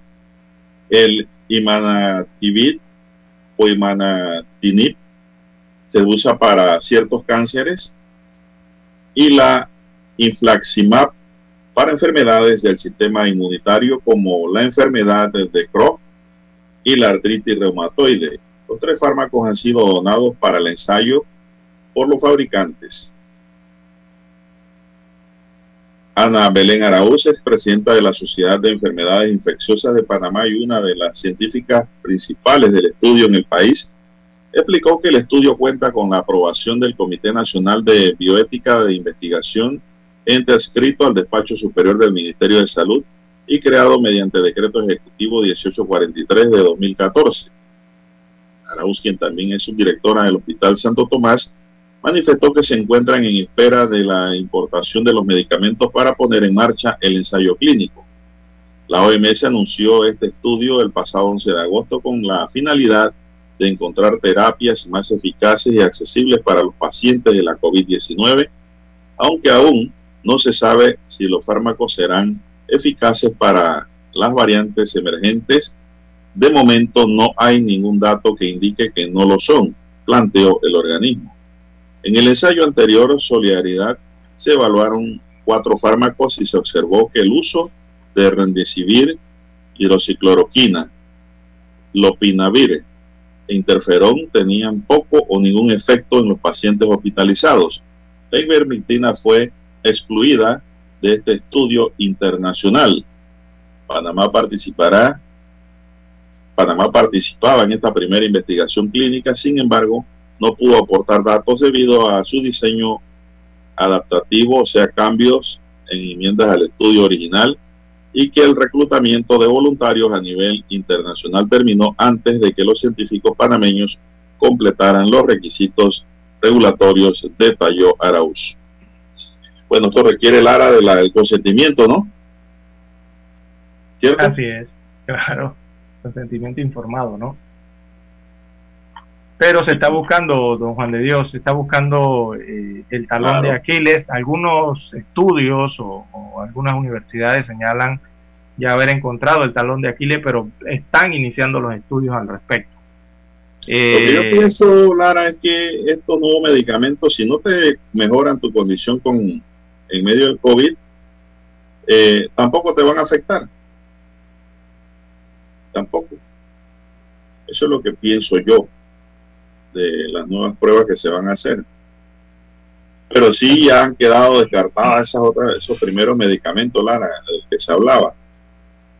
Sí, sí, la hidroxicloroquina y todo esto, ¿no? Todo eso sí, pero bueno, yo pienso que la gente se curó fue con la fe en Dios.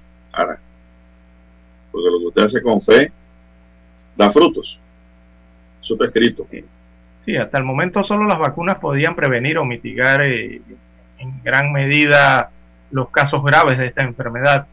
Eh, pero por supuesto que sería mejor, ¿no? Si ya existiese un tratamiento o una terapia, sobre todo una terapia para el tema de los cuidados intensivos, eh, que pudiera evitar toda esta situación desde el principio, ¿no? eh, algún medicamento, estos que, te ayudan a no llegar a, la hospitalización y por supuesto tampoco llegar a la UCI. Pero eh, no se ha llegado a ese punto todavía, se está en vía, se está estudiando en todo el mundo, se ha, eh, se ha administrado inicialmente la vacuna, pero eh, también se, se ha aprendido mucho en este año y medio de COVID-19. Las sociedades médicas, los científicos, los laboratorios eh, han, elaborado estudios importantes, han emitido directrices importantes, entonces en la vía de encontrar un fármaco que sea el que eh, ayude entonces a los pacientes que tienen todos estos problemas respiratorios graves o que caen en el hospital y, caen en la UCI, ¿no? Y también a los, a los pacientes ambulatorios, don Juan de Dios. Eh, bueno, esperemos que los estudios avancen y nos tengan eh, buenas noticias. Aunque ya en los Estados Unidos por ahí anda un medicamento bien prometedor que también está en estudio, pero es, ya lleva fase avanzada eh, y que pudiese ser entonces esa medicina que está buscando el mundo para atender la COVID-19.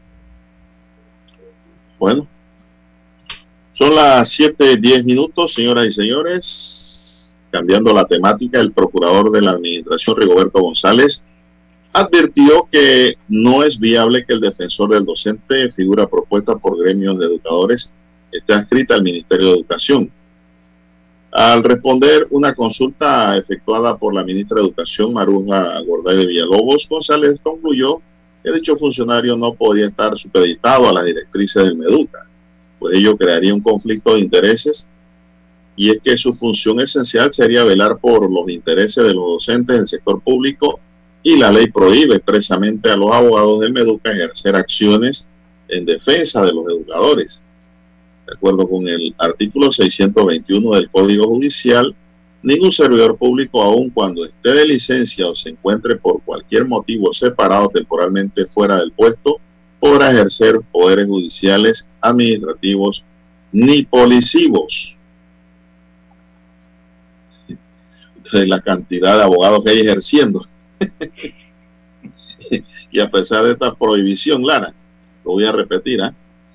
de acuerdo con el artículo 621 del Código Judicial, ningún servidor público, aun cuando esté de licencia, o se encuentre por cualquier motivo separado temporalmente fuera del puesto, podrá ejercer poderes judiciales, administrativos ni policivos. Es decir, Lara no puede hacer nada. Pero esto no se cumple. No, que va. Porque uno ve en los tribunales cantidad de abogados que son funcionarios ejerciendo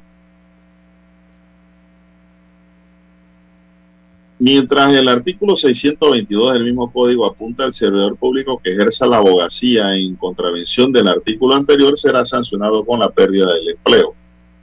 González indicó, por tanto, que hay incompatibilidad de los abogados del Meduca y dicho cargo. Es decir, que entonces, ¿quién lo nombra? Sería escrito el defensor del pueblo.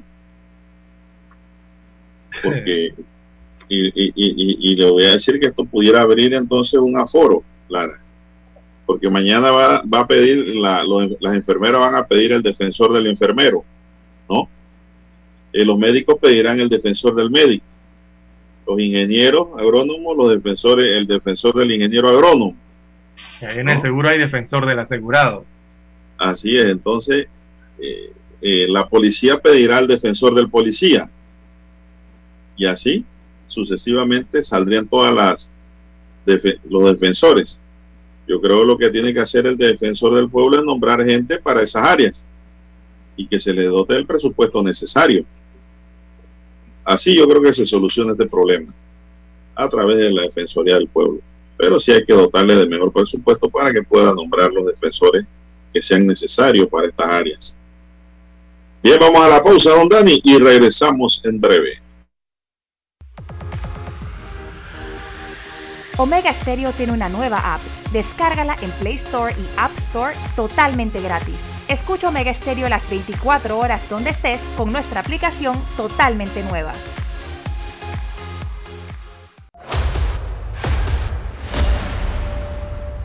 Desde los estudios de Omega Estéreo, establecemos contacto vía satélite con la voz de América.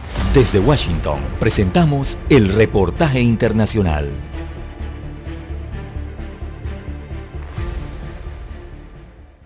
Independientemente de si están vacunados o no en contra del COVID-19, las personas mayores de 60 años deben evitar viajes en cruceros, según las recomendaciones actualizadas por los Centros para el Control y la Prevención de Enfermedades de Estados Unidos. Hay mucho contagio y en los cruceros eh, hay más posibilidades de contagiarse.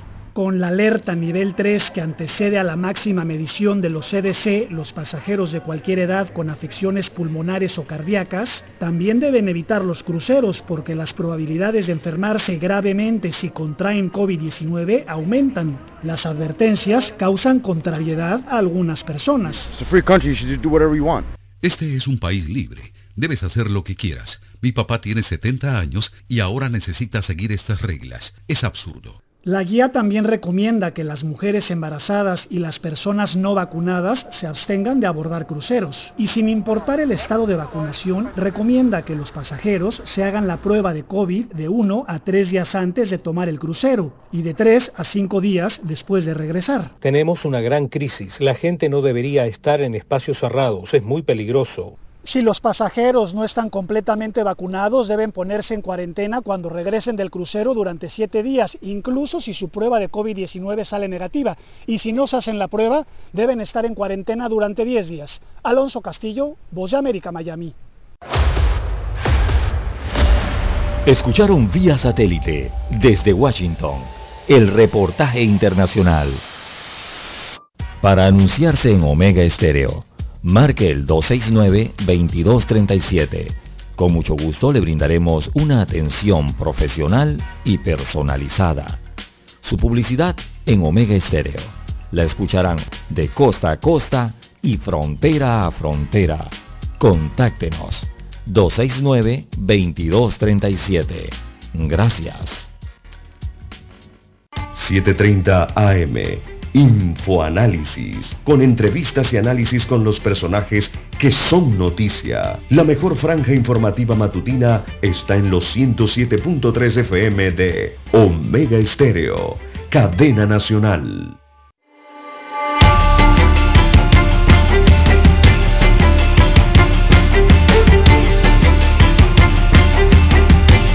Bien, seguimos. Bueno, don César, hay una advertencia de cierre de vías que tiene a los productores de tierras altas preocupados. Eh, la Asociación de Productores de Tierras Altas pidió al gobierno nacional que encabeza Nito Cortizo, presidente de la República, que garantice libre tránsito en el territorio nacional. El cruce Tolén-Chiriquí será cerrado desde el lunes 30 de agosto por los noves de forma indefinida, según comunicado vertido por ellos mismos. Los noves, dice, han confirmado luego de una reunión este fin de semana en la comunidad de las merenguildas este acto. Alegan que el gobierno no ha cumplido con el acuerdo alcanzado en el año 2020 que consiste en construcción de carreteras asfálticas desde Llano Culebra hasta Cuatro Pino en Chichica. Moradores de los corregimientos del Cristo, Cerro Caña, Darién y Chichica saldrán a las calles, dice aquí, pretenden realizar cierre de la vía interamericana de manera indefinida hasta que llegue el presidente de la República, Laurentino Cortizo, con una respuesta satisfactoria. Sugieren a todos los panameños no movilizarse este lunes de la ciudad hacia el interior y viceversa para evitar quedar varados en el tranque. Por otro lado, la Asociación de Productores de Tierra Alta pidió al gobierno nacional que garantice libre tránsito en el territorio nacional. Como gremio organizado sostenemos que la libre circulación y el trabajo son derechos constitucionales garantizados y que no pueden ser objeto de negociación, mucho menos bloquear el suministro de alimentos que provoca el deterioro de los mismos, pérdidas económicas a los productores y al desabastecimiento de los mercados, señaló la asociación en un comunicado, Lara, con el que yo estoy totalmente de acuerdo. ¿Usted qué piensa? El libre tránsito, don Juan de Dios. No se puede estar cerrando vía y menos la interamericana. Claro. tenemos que estar claros, eso es violencia. Hay las vías para poder, para poder llevar las inconformidades. Esa no es una protesta pacífica de la que habla la Constitución. ¿Qué culpa tiene un productor de tierras altas que trae su hortaliza Lara a vender la merca a Panamá y le producen 48 horas de paro, 96 horas, qué sé yo, y ese hombre pierde su, producción. cultivo, su producción, porque alguien quiere una carretera para allá adentro. Pues eso no tiene sentido. No tiene sentido bajo ninguna causa. Tienen que buscar otra forma de protestar los indígenas. Este tipo de protesta no camina, no da pie, ni siquiera negociación, porque es un acto violento. Cerrarle el paso a alguien que tiene que pasar por allí por necesidad o por obligación. Bueno, esto dicen que iba a ser a partir de hoy. Vamos a ver qué hace el Eh. gobierno, pues, Benito Cortizo. Sí, porque para algunos el Ministerio de Obras el- Públicas el- pareciera el- estar cerrado, don Juan de Dios. El problema, el problema MOB no lo han cerrado, ¿ah? El, MOB, el MOB está abierto, aunque, aunque pareciera que no, Ellos quieren Pero- hablar con el presidente ni con el ministro, imagínense. pero está abierto. Ahí, Eso no es el así. MOB es do- el MOB es donde se hacen las licitaciones para las vías públicas. Y de- dice el MOB que, eh, eh, que ellos habían licitado algunos proyectos eh, para esta comarca y que actualmente claro. se encontraban otros en ejecución. Eh, pero eso está en una lista, una lista de infraestructura vial por algunos millones, creo que son alrededor de unos 35, 40 millones según eh, hace más de dos semanas eh, escuché la voz del ministro del MOP, que por cierto ni recuerdo cómo se llama el ministro del MOP, cómo que se llama don Juan de Dios. Es que suena tanto que ni me acuerdo el nombre del ministro del MOP. Eh, ¿Cómo va a ser, hombre? ¿Usted se acuerda el nombre de él? ¿Cómo no? ¿Cómo se llama? No, siga usted, yo ahora le digo. Ah, ¿Vio? ¿Vio? El, el licenciado, el, el ingeniero Sabonge. Sabón es el apellido del ministro pasa? del MOP. Eh, bien, eh, él habló creo que hace como unos 15 días en cuanto a este tema de la comarca Navebuglé y señalaba que venían algunas licitaciones o algunas se encontraban en una fase de licitación, o sea que no estaban concluidas ni adjudicadas esas obras eh, y que otras se encontraban en ejecución. Eso calmó hace algunas, algunos días atrás, algunas semanas, la situación en la comarca con los moradores de estas varias comunidades.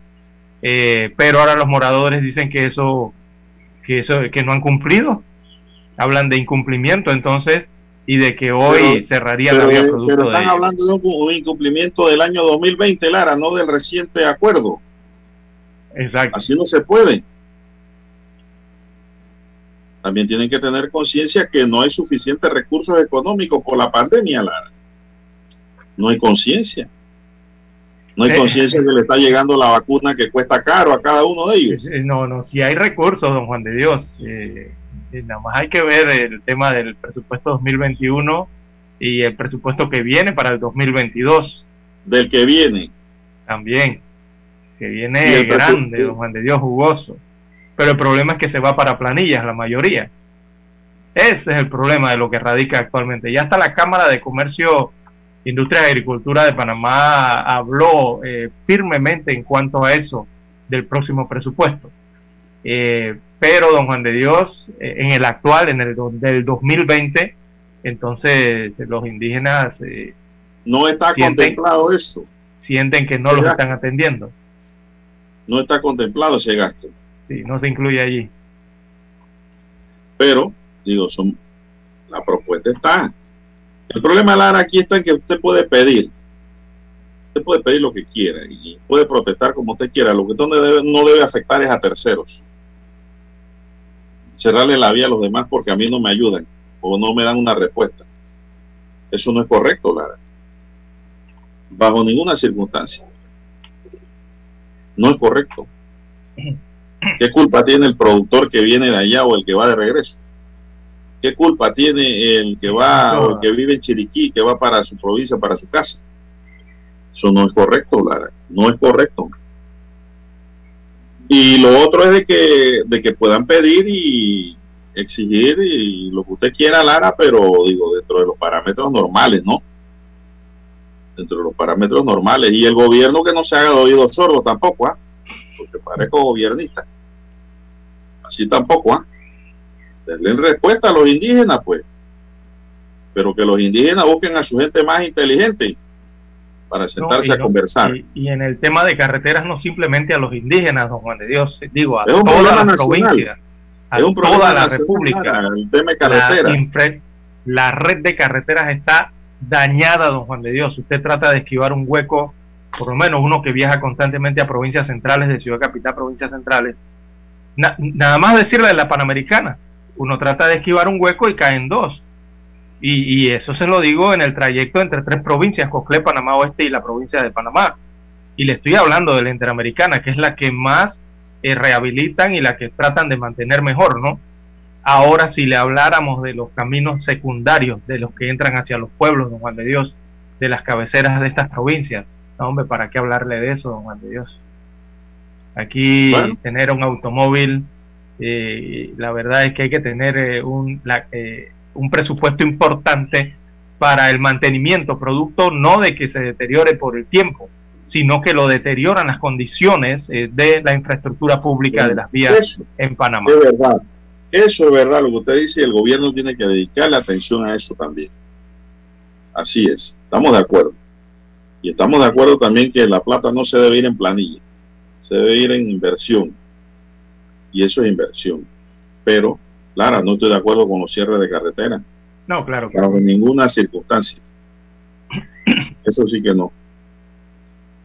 Y tiene derecho, a, como todo Panamá, a pedir, a solicitar sus autoridades locales, sus diputados, alcaldes, gobernadores, pueden pedir y el Ejecutivo tiene que responder también, no es pedir a oído sordo, tiene que hacer, dar respuesta al tema, porque es una obligación, ¿no? Para eso hay un mandatario. Pero los cierres de vías sí que no la bajo ninguna circunstancia. No es correcto, no es correcto. Eso perjudica a terceras personas. Se nos acabó el tiempo, dice Dani. Muy bien, Daniel Arauz nos acompañó el lunes en el tablero de controles en la mesa informativa les acompañamos. César Lara. Y Juan de Dios Hernández Sanur. Gracias, señoras y señores, por su atención. Sigan escuchando Omega Estéreo, porque ya viene Infoanálisis. Hasta aquí, Noticiero Omega Estéreo. Continúe con la mejor franja